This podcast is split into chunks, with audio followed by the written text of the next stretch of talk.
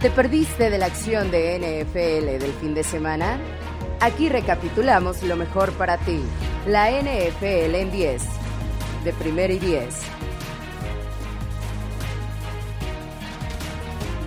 La primera ronda de los playoffs está prácticamente terminada, salvo el partido de lunes por la noche, y pues esta nos dejó varios temas para reflexionar.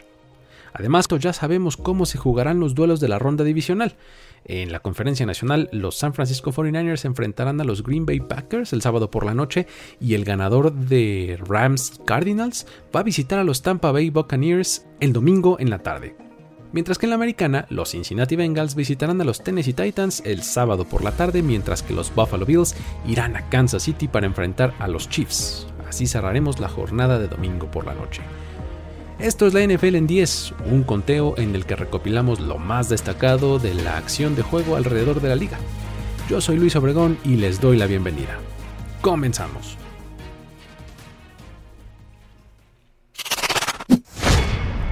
Voy a empezar con un punto extra. 14 equipos en playoffs no parecen una gran idea. Tres de los cinco juegos que tuvimos entre sábado y domingo se decidieron muy pronto con palizas de un equipo al otro. El asunto es que no fueron situaciones fortuitas las que pusieron así las cosas. Simplemente fue notorio que un equipo era claramente mejor que el otro. En orden de aparición, Patriots, Eagles y Steelers se vieron superados en talento en el campo y los partidos terminaron en paliza. Y, bueno, de los Patriots no hay nada que decir porque fueron lo suficientemente buenos como para pelear incluso por el título de su división. Pero eh, el sistema de siete equipos por conferencia calificados a postemporada permitió que Filadelfia, por ejemplo, se metiera incluso con una semana de anticipación al término de la temporada regular. Mientras que los Steelers se metieron gracias al milagro que pues, describimos aquí en este mismo espacio la semana pasada, que combinó resultados para que ellos estuvieran en esta instancia. El problema es que pensar en las posibilidades de reemplazarlos con otros equipos que quedaron fuera, pues nos hace seguir cuestionándonos la validez de este séptimo calificado, eh, sobre todo en la NFC. La americana pues pudo habernos ofrecido a los Chargers y eso por lo menos nos hubiera dado a Justin Herbert en playoffs, lo cual hubiera estado muy bien. Pero en la nacional las opciones eran equipos como los Saints, que sí, tienen una buena defensiva, pero pues no tienen coreback. Y los Vikings, por ejemplo, que, pues bueno, tienen un ataque poderoso, lleno de talento, pero pues con una defensiva medio sospechosa. Eh, y bueno, además ellos hubieran ido a enfrentar a Tom Brady. ¿Pudo el producto haber sido mejor con estos equipos? ¿Pudo haber estado más entretenido? Tal vez. Pero el punto es que este séptimo equipo por conferencia crea un partido más en la ronda de Wildcard y eso significa inventario extra para vender para la NFL. Ahí no hay vuelta de hoja. Pero ahora sí, vamos con el conteo. Número 10. La destrucción de Filadelfia. Esto comenzó temprano en el partido contra los Buccaneers. Simplemente fueron superados en todas las líneas. ¿Qué balance sacar de la temporada de los Eagles? Pues bueno, en términos generales parece que este equipo está yendo en la dirección correcta. Nick Sirianni encontró una identidad hacia el final del año con un juego terrestre dominante. Lo que sin duda deberán decidir es si quieren continuar confiando en que Jalen Hurts es el coreback del futuro, ya que de no ser así están en una situación ideal para sustituirlo este mismo offseason. Una que además no muy frecuentemente un equipo de NFL tiene, y esto es que tienen tres picks de primera ronda, además en el top 20 en el próximo draft, además de un poquito de dinerillo eh, de presupuesto para gastar en la agencia libre. Los ajustes en la defensiva también van a ser necesarios, pero pues bueno, en su beneficio tienen algunas piezas sobre las cuales pueden construir y están en una división que está para cualquiera, ellos incluidos. Con una temporada ganadora y playoffs bajo el brazo, Siriani está ganando poco a poco la confianza del propietario Jeffrey Lurie y pues bueno, el futuro de este equipo tiene algo de promesa. Número 9. El adiós de Ben Roethlisberger. Los Steelers fueron superados con facilidad por los Chiefs en el partido de domingo por la noche y, pues a pesar de que la diferencia fue de 21 puntos, esto pues no refleja del todo el nivel de dominio, imagínense nada más. Durante la semana dijo Ben Roethlisberger que pues estos 12 puntos que Las Vegas les daba eh, de desventaja pues que eran, eran muy pocos, ¿no? que, que ellos deberían de estar abajo en las preferencias por unos 20 puntos, porque los Chiefs eran uno de los mejores equipos de la liga y que ellos no tenían ninguna oportunidad. Así que, pues bueno, obtuvo lo que pidió, una paliza por más de 20 puntos y en efecto una situación en la que nunca estuvieron en el partido. Fue una clara muestra más de un equipo que no tenía nada que hacer en playoffs. Su defensiva hizo su mejor esfuerzo por mantenerlos en el juego al inicio. De hecho, la única forma en la que este equipo podía hacer interesante el partido, y esto lo planteábamos desde el inicio y antes de que empezara incluso el juego, era provocando entregas de balón y pues además generando puntos a partir de ellas.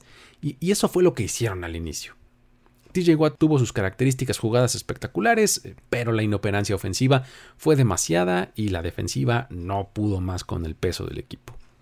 La defensiva de los Chiefs puso de su parte y Ben Roethlisberger se la pasó en el piso y golpeado. Najee Harris tuvo su primer fumble desde finales de la temporada colegial 2020 y en general su noche fue pesadillesca. Si las amenazas de Ben Roethlisberger se cumplen y hace oficial su retiro en los próximos días o meses, este offseason será por demás interesante para los Steelers porque pues bueno, van a tener que determinar qué rumbo van a tomar en adelante en la posición de coreback. Número 8. Una dosis de realidad para los Patriots. En el offseason para muchos, y me incluyo, la temporada de los Patriots no sería ni de cerca lo exitosa que fue. Veíamos un equipo con Cam Newton bajo el centro y que había gastado mucho en la agencia libre en jugadores que no necesariamente eran nombres importantes. Pero en contraste, durante la temporada lograron apilar victorias y encontraron una excelente racha que los llevó hasta el primer lugar de la AFC. Sin embargo, estas victorias estaban siempre basadas en coaching y en una ejecución eficiente de los jugadores. El problema es que lo estaban haciendo con talento subpar, y, y aunque siempre he dicho que prefiero a un equipo con gran coaching y talento mediano que viceversa, pues se le cruzaron al tren llamado Buffalo Bills, uno que venía muy encarrerado y que tenía muchas ganas de ver correr sangre. Aunque una paliza del tamaño que recibieron el sábado por la noche no es necesariamente la realidad de los Patriots, es decir, no son un equipo así de malo, sí es un recordatorio de que necesitan complementar el excelente coaching que tienen con jugadores talentosos.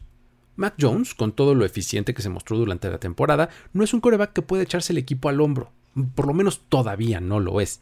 Mucho menos si no tiene playmakers importantes a su alrededor abajo en el marcador por dos posesiones, había que poner el juego en sus hombros y pues lo que tuvo que buscar fueron las manos de jugadores como Kendrick Bourne, Hunter Henry y pues otros jugadores por el estilo que fueron desechados previamente de los equipos en los que militaban. La cantidad de éxito que el equipo ha tenido en los últimos 20 años hizo que su afición comprara la idea de que lo sucedido el año pasado había sido solamente un como un sabático, un breve hiato pero pues esto fue también un recordatorio de que la NFL es una liga ultra competitiva que no perdona. En términos generales, considero que la de New England fue una buena temporada. Su defensiva mostró que puede ser la razón de su éxito, como lo han hecho otras tantas veces, y Mac Jones mostró lo suficiente como para probar que es alguien en torno a quien pueden construir. Número 7. El éxito de los Raiders. Es cierto que este equipo acabó perdiendo contra los Bengals en el primer partido de playoffs y eso pues no necesariamente califica como un éxito. Sin embargo, hay que ver el panorama completo. A finales de octubre, este equipo parecía un completo basurero en llamas. Y no necesariamente por lo que estaban haciendo en el campo, donde pues estaban siendo relativamente eficientes y lo que sin duda era entretenidos, porque pues siempre llevaban sus partidos hasta el final. Los problemas fuera del campo se apilaban uno sobre otro, comenzando con la escandalosa salida de John Gruden del equipo, seguida de un accidente automovilístico en el que se vio envuelto Henry Ruggs. Eh, luego vino el video de Damon Arnett, eh, arrestos por manejar ebrios, etc. En fin, parecía que la temporada iba a terminar en desastre. Digamos que iba a reflejar todo esto, todo lo que estaba pasando fuera del campo. Sin embargo, el mayor acierto fue que la organización nombró a Rich Bisaccia como head coach interino. Con Gus Bradley y Ron Marinelli en el staff, ambos con experiencia de head coach en la liga, se fueron por el camino de nombrar al coordinador de equipos especiales como el que estaría al frente del equipo en adelante, por lo menos lo que restaba de la temporada. La decisión, mirando hacia atrás, se comprobó como la correcta. Más allá de la clásica victoria posterior a la salida del head coach, honrando el dicho de que coach que debuta a media temporada gana, eh, el equipo mantuvo un buen paso. El mayor mérito fue mantenerlos enfocados y sacar adelante los resultados semana a semana. Los altibajos, claro que continuaron y llegaron hasta el tiempo extra del último juego de la temporada regular y pues fue ahí en ese momento, en esa instancia final, ultimísima, en la que se metieron a playoffs. Ahí es donde el equipo debe sentirse satisfecho. En medio del vendaval, pudieron mantener el rumbo y meterse a playoffs, encontrando al que, basándonos en su desempeño y resultados, debería de ser su head coach la próxima temporada. Y por supuesto me refiero a Rich Bisaccia.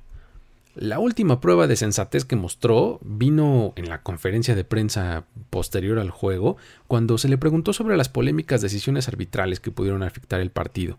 Ya saben esto del silbatazo previo al touchdown, en donde Joe Burrow presuntamente se había salido del campo y demás.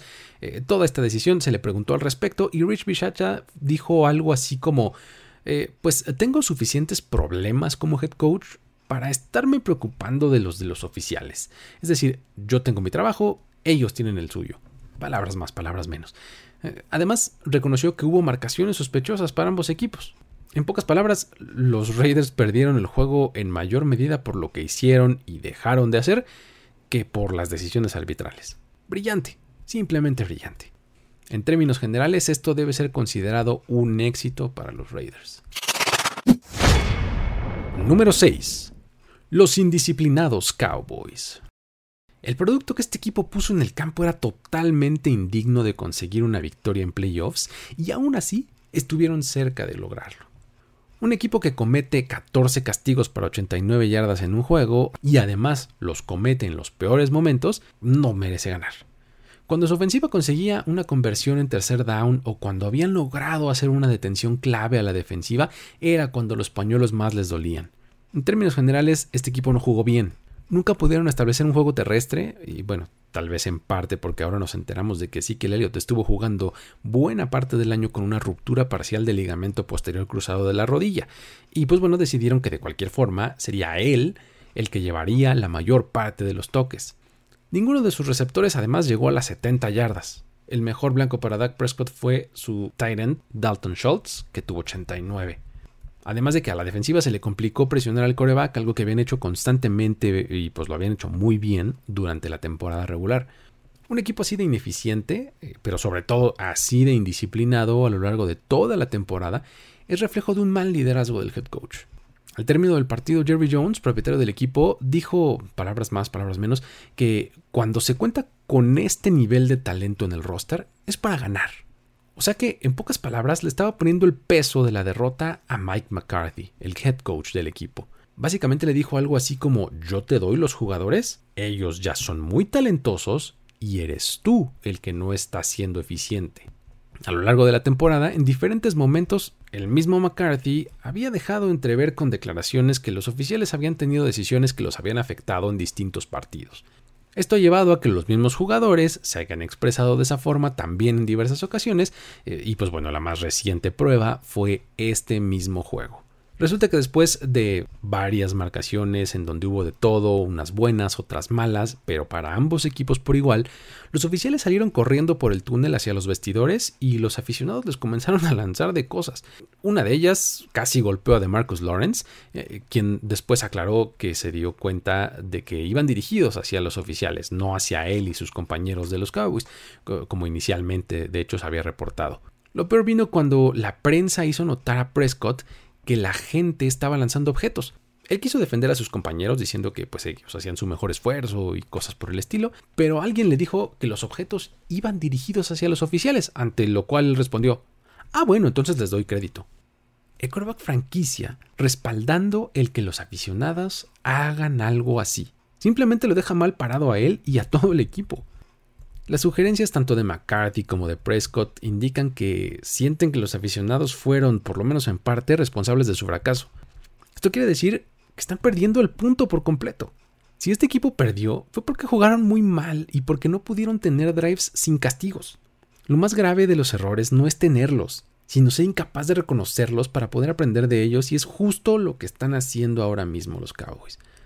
Esta situación deja también muy mal parado a Mike McCarthy eh, rumbo a la siguiente temporada, eh, ya que surgieron reportes que indican que Jerry Jones no está nada contento con esta tremenda decepción en playoffs y podría incluso perder su trabajo muy pronto. De cualquier forma, en caso de que permaneciera, la posibilidad de que pierda por lo menos a uno de sus dos coordinadores para la próxima temporada es alta, así que quedaría todavía más descobijado. Será un largo offseason para los Cowboys para pensar en cómo desaprovecharon una vez más, como lo han hecho varias ocasiones en los últimos 15 años, un roster lleno de talento. Número 5. Los Buccaneers dominan y avanzan. El partido no representó un problema mayor para este equipo. Muy pronto se fueron arriba y para el final del tercer cuarto ya habían metido los 31 puntos que registraron en el marcador final. Además, estos vinieron sin respuesta, ya que los 15 anotados por Filadelfia fueron en el último cuarto. El equipo llegaba al partido sin dos de sus corredores principales, en Leonard Fournette y Ronald Jones, y pues ellos ambos estaban fuera por lesión, así que tuvieron que recurrir a Kishon Vaughn y a Giovanni Bernard, que hicieron una labor bastante buena acarreando el balón para casi 100 yardas y recibiendo para otras casi 50 más. Tom Brady no baja el nivel de su juego y es una cosa que sigue impresionando. Sigue encontrando sus receptores y su grado de conocimiento de la ofensiva es lo mejor que tiene a estas alturas. Por momentos se notaba un poco de falta de química entre él y Tyler Johnson en algunas trayectorias en las que pues no estaban completamente en la misma página. O sea, uno leía una cosa en la defensiva y el otro otra, y eso hacía que los pases no se vieran al final del todo acertados. Pero en realidad esto es por señalar una que otra nimiedad que tuvo, porque pues la verdad es que fue un juego casi perfecto para él. Defensivamente los jugadores volaban hacia el balón. Lo hicieron como aquella defensiva que el año pasado ganó el Super Bowl con jugadores muy rápidos, que hacen tacleadas seguras y que pueden robarse el balón. Jack Barrett, por ejemplo, presionó a Jalen Hurts en todo el juego y además se llevó una intercepción. Su labor se vio complementada por la del novato Joe Tryon Shoyinka, que también tuvo buenos momentos en el partido. Así continúa el camino de este equipo en busca del bicampeonato. Número 4 los Chiefs en modo playoffs. A partir del segundo cuarto, este equipo encendió el switch y comenzó la seguidilla de puntos hasta que fueron 42 los que estaban en el marcador. Su defensiva, sin ser la mejor, tal cual lo ha sido en lo que va de la temporada, sí consiguió algunas buenas jugadas y suficientes, de hecho, para complementar a su explosivo ataque. Eh, lo más sorprendente del caso es que ante la ausencia de Clyde Heller, eh, en esta ocasión corrieron el balón utilizando como primera opción a Jarek McKinnon, quien tuvo 61 yardas en 12 acarreos y además sumó 6 recepciones para 81 yardas más y un touchdown. La verdad es que todo el juego lució muy explosivo y fue uno de los puntos clave para este ataque. Por supuesto que sus principales hombres, Tyreek Hill y Travis Kelsey, tuvieron muy buenas actuaciones. Cada uno registró un touchdown y tuvieron más de 160 yardas combinadas. Incluso Kelsey lanzó un pase de touchdown, imagínense ustedes. También fue satisfactorio ver que, además de ellos, jugadores como Michael Hartman, eh, Byron Pringle, DeMarcus Robinson y eh, etcétera, se hicieron presentes y tuvieron sus aportaciones. Con todo esto, Patrick Mahomes terminó el partido con más de 400 yardas por pase, 5 touchdowns y una intercepción. Esto tal vez sea, de hecho, el único punto en donde este equipo puede flaquear a la ofensiva, en su propensión a entregar el balón. Con su ofensiva haciendo clic, involucrando a todas sus armas y con un Mahomes inspirado, este equipo está en modo playoffs y se ve como alguien a quien no quieres enfrentar. Número 3. Los 49ers dominan, pero sobreviven apenas. El partido que disputaron fue probablemente el más entretenido del fin de semana y no necesariamente porque haya sido el mejor jugado, pero sí hubo mucha tensión y el final se prolongó mucho, haciéndolo todavía un mejor producto de televisión. Durante todo el partido impusieron sus condiciones de ambos lados del balón, es decir, dominaron a los Cowboys todo el tiempo. A la ofensiva, Eli Mitchell encontró huecos constantemente para cargar el balón y terminó con 96 yardas mientras que Divo Samuel hizo daño tanto por tierra como por aire, logrando 110 yardas totales, incluyendo una escapada de más de 20 para touchdown. La defensiva constantemente tuvo presionado al quarterback rival y consiguieron 5 sacks en el partido, a pesar de que en algún momento perdieron a Nick Bosa por lesión. El asunto está en que sabemos que este equipo puede colapsar por un par de factores. Lo que haga o deje de hacer Jimmy Garoppolo y las decisiones de Kyle Shanahan tratando de mantener una ventaja. Esta ocasión no fue la excepción para ninguna de las dos, ya que cuando el equipo estaba al frente, por ejemplo, eh, al inicio del partido, en el segundo cuarto por ahí, iban 10-0. Estaban en la yarda 22 de su rival y tenían cuarta y una por avanzar, y ahí decidieron patear un gol de campo en vez de ir por ella. De haber conseguido 7 puntos en vez de 3 en esa situación, el partido habría tomado una tónica muy distinta. En ese momento pasar de 10-0 a 13-0 es convertir una ventaja de dos posesiones en una ventaja de dos posesiones. O sea, prácticamente no servía de nada. Esta fue solo una muestra de algunos otros momentos. Y por su parte, bueno, Jimmy Garoppolo tuvo su característico momento en el que desaprovecha a un receptor completamente solo. Esta vez fue Brandon Ayuk, que, estaba ahí aislado y el pase sobrevoló su cabeza. Y luego, poquito más adelante, entregó el balón en una intercepción que le permitió a los Cowboys anotar y regresar de lleno al partido después de que parecía que ya estaban perdidos completamente. En pocas palabras, a pesar de haber jugado mucho mejor que su rival, ganaron con demasiado trabajo. Aún así, son un equipo que es muy peligroso cuando entra en ritmo y está en sincronía. Su visita al Lambeau Field el próximo sábado por la noche va a ser una prueba muy interesante. Número 2. La mejor versión de los Bills. Si a alguien le quedaba alguna duda de la capacidad de los Bills, parece que el equipo los escuchó plantearla y salieron a demostrar que pueden hacerlo todo. Si pensábamos que dependían de Josh Allen para correr el balón y que sus corredores no podían hacerlo, pues bueno, Devin Singletary se encargó de registrar 81 yardas y 2 touchdowns. Si pensábamos que Josh Allen podía tener un mal partido contra una defensiva fuerte como la de New England, pues bueno, vino y lanzó 21 de 25 pases completos para 300 yardas y 5 touchdowns. Si lo que creíamos es que solo Stephon Diggs podía tener momentos significativos en el juego aéreo, pues esta vez el Tyrant Dawson Knox fue el líder receptor con 5 recepciones para 89 yardas y 2 touchdowns. En caso de que creyéramos que su defensiva podía trastabillar, pues bueno, en esta ocasión se robaron dos balones, interceptando, y limitaron a los corredores de los Patriots a solamente 3.3 yardas por acarreo. Y bueno, por si fuera poco, tuvieron un juego perfecto a la ofensiva en el que todos sus drives terminaron en touchdown. Así se convirtieron en el primer equipo en la historia de la liga en conseguir tal hazaña todas esas historias de que ver a un equipo dirigido por Bill Belichick una tercera vez en la temporada es un escenario del que no quieres estar, pues la verdad es que ellos no los compraron. Los Bills salieron inspirados y, como ya lo decía antes, con ganas de ver correr sangre. Esta es la mejor versión del equipo de los Bills, la que está completa, es diversa, es balanceada. Esa es la que esperamos ver la próxima semana para darle pelea a unos Chiefs que también pasan por un muy buen momento. No puedo esperar por ese partido, la verdad es el que más me interesa. Número 1. Los Bengals son un peligro. Lo que todos mencionamos y pues no es para menos es el hecho de que este equipo terminó con su racha de 31 años sin ganar en postemporada al vencer a los Raiders el sábado.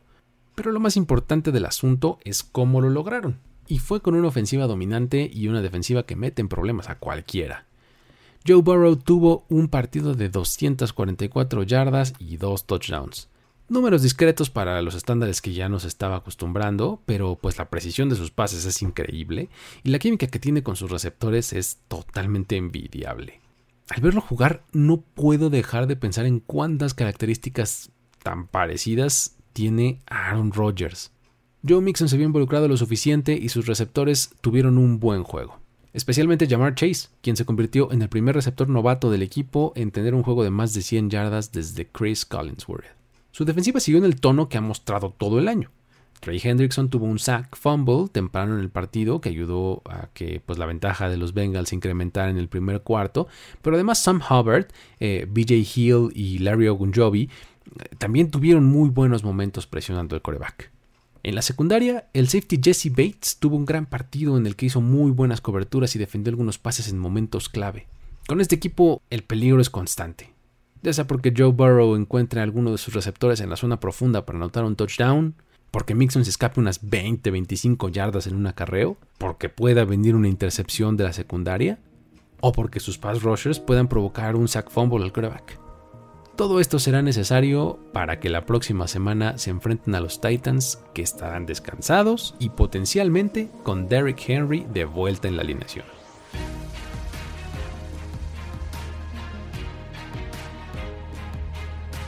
Con esto queda resumida la acción que hasta el momento hemos tenido en la ronda de Wildcard de la NFL. Para otros ángulos, información e historias, recomiendo seguirnos en redes sociales en arroba primero y 10 y visitar nuestro sitio web en primero Además de consumir nuestro contenido en video, que hacemos en YouTube y Twitch, eh, además de, por supuesto, suscribirse al feed de este podcast en la plataforma de su preferencia. Si quieren seguir la conversación conmigo a nivel individual sobre estos o cualquier otro tema que ustedes quieran, en Twitter me encuentran como arroba el buen. Mi nombre es Luis Obregón y me despido de esta emisión de la NFL en 10. Hasta la próxima. Step into the world of power, loyalty, and luck. I'm gonna make him an offer he can't refuse. With family, cannolis, and spins mean everything. Now, you wanna get mixed up in the family business. Introducing The Godfather at ChumbaCasino.com. Test your luck in the shadowy world of The Godfather slot. Someday, I will call upon you to do a service for me. Play The Godfather now at ChumbaCasino.com. Welcome to the family. No purchase necessary. VGW Group. Void where prohibited by law. 18 plus. Terms and conditions apply.